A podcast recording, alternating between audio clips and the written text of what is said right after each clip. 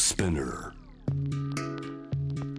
グローバーがお送りしております J-Wave シャンダープラネットさあここからは海外在住のコレスポンデントとつながって現地の最新ニュースを届けてもらいますニュースフォームコレスポンデント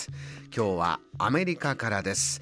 カリフォルニア州サンディエゴ在住のファイナンシャルコンサルタント大熊麻子さんよろしくお願いします Hi, how's it going, Groba-san? Doing well? Doing well というちょっと声が今日はガラガラしておりましてすいません。大熊さんはいい声ですね今日も。ありがとうございます。爽やかな西海岸の風が吹いておりますけれども。あの大熊さんまだね、はい。開票中ですけれどもまずはこの中間選挙のお話。カリフォルニア、またカリフォルニア本当独特な地域ですから、えーどんな空気かというのを教えていただけますか？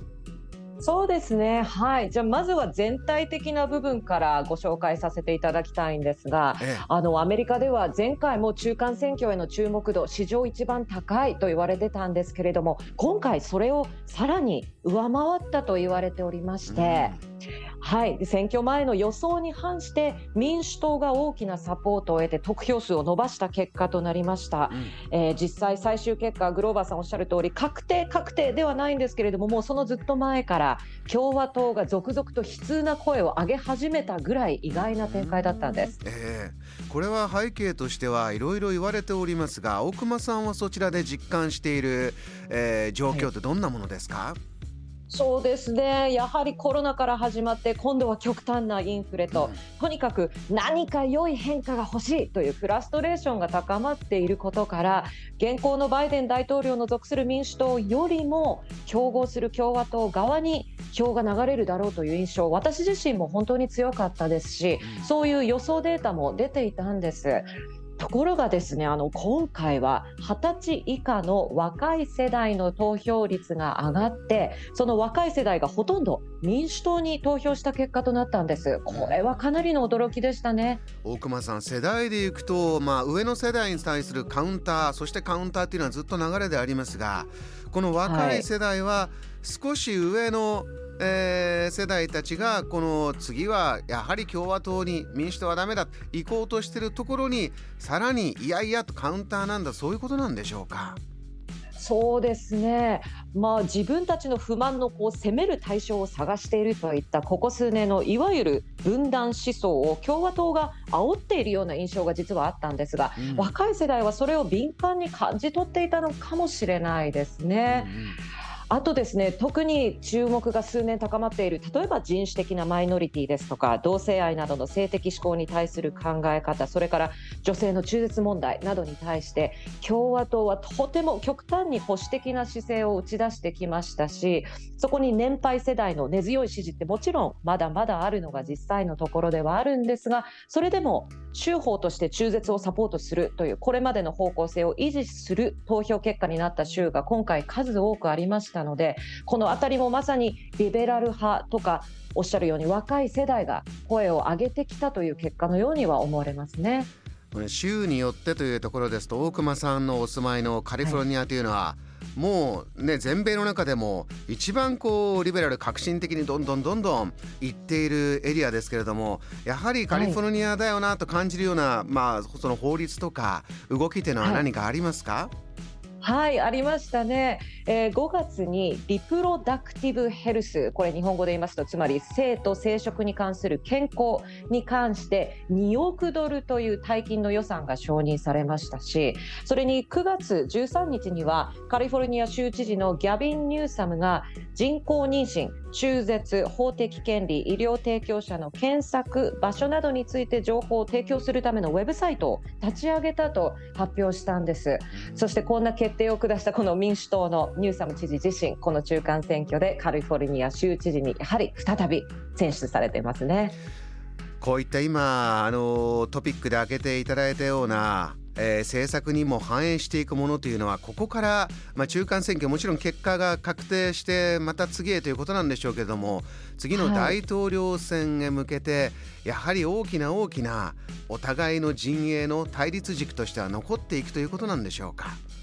そうですね実際やはり共和党の方はちょっとまずいのではという感覚が強いのか選挙権を持てる年齢を引き上げて無知な若者が投票できないようにするべきだなんていう意見が公表されましてこれはたちの悪い冗談でしょうとソーシャルメディアで大きく拡散されていわゆる笑いネタにされていたりもするんですよ。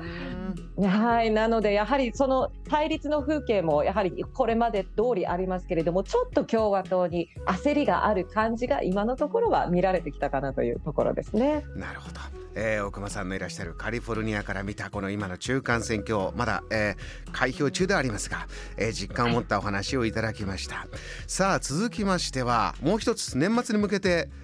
大きな気になるトピックあるそうで教えてください。はい、えー、今回はじゃあブラックフライデーと物価高騰というトピックでご紹介させてください、はい、えー、本当にクリスマスに向けておっしゃる通り大セールが楽しみなブラックフライデーが近づいてきました、うん、ただですねほとんどの小売産業が物価がどんどん上がる中でさすがに買い控えも多くなるのではという印象を持っている。そんなデータも出ていたんです、はい、えー、ですがはいそれと同時にまあだからこそ逆にブラックフライデーだけで思いっきり買い物をというそんな意識もあるだろうと捉えられてはいたんです。うんうん、はい実際のところなんですが宣伝を見ていても値引き率が以前と変わったという印象もなくまた直近のデータではインフレが少しだけ減速しているという数値も見られたことでこのブラックフライデーに明るい気持ちで臨むというお買い物客の数実際はとても多そうです。大熊さんあの前回8月頃つないだ時にはこう働き手の人の質の低下というかね、はい、コロナを受けて、えー、いろいろこう、ね、カスタマーサービスが本当低下していてこれ驚くほど困ってるんだってお話もありましたが その後ね今どうですか？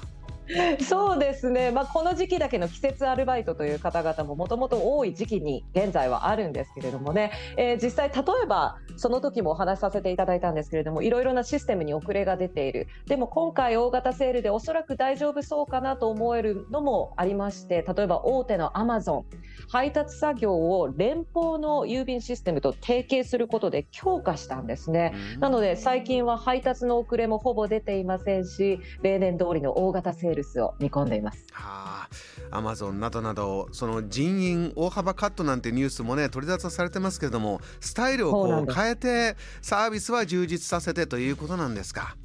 そうですね。少なくとも顧客側である私たちからはそのように見えるというかスムーズさ加減が戻ったなという印象は実際ありますね。企業の乗り越え方、はい、そしてこのブラックフライデーの盛り上がり方がまた次のアメリカを見せてくれるんでしょう。あの動画とかですねショッピングモールの様子も、えー、送っていただいてます。リスナーの皆さんぜひ、はい、えー、大熊さん地元のまた空が綺麗ですねよかったです。そう言っていただけて。実はちょっと曇ってる日だったんですけれどもね。なかなかはいなかなか爽やかではやっぱりありますね。皆さんご覧いただきたいと思います。わ、えー、かりました。奥間さんありがとうございました。またお願いします。はいありがとうございました。今夜のこの時間アメリカサンディエゴ在住のコレスポンデント大熊麻子さんにお話を伺いました。JAM The Planet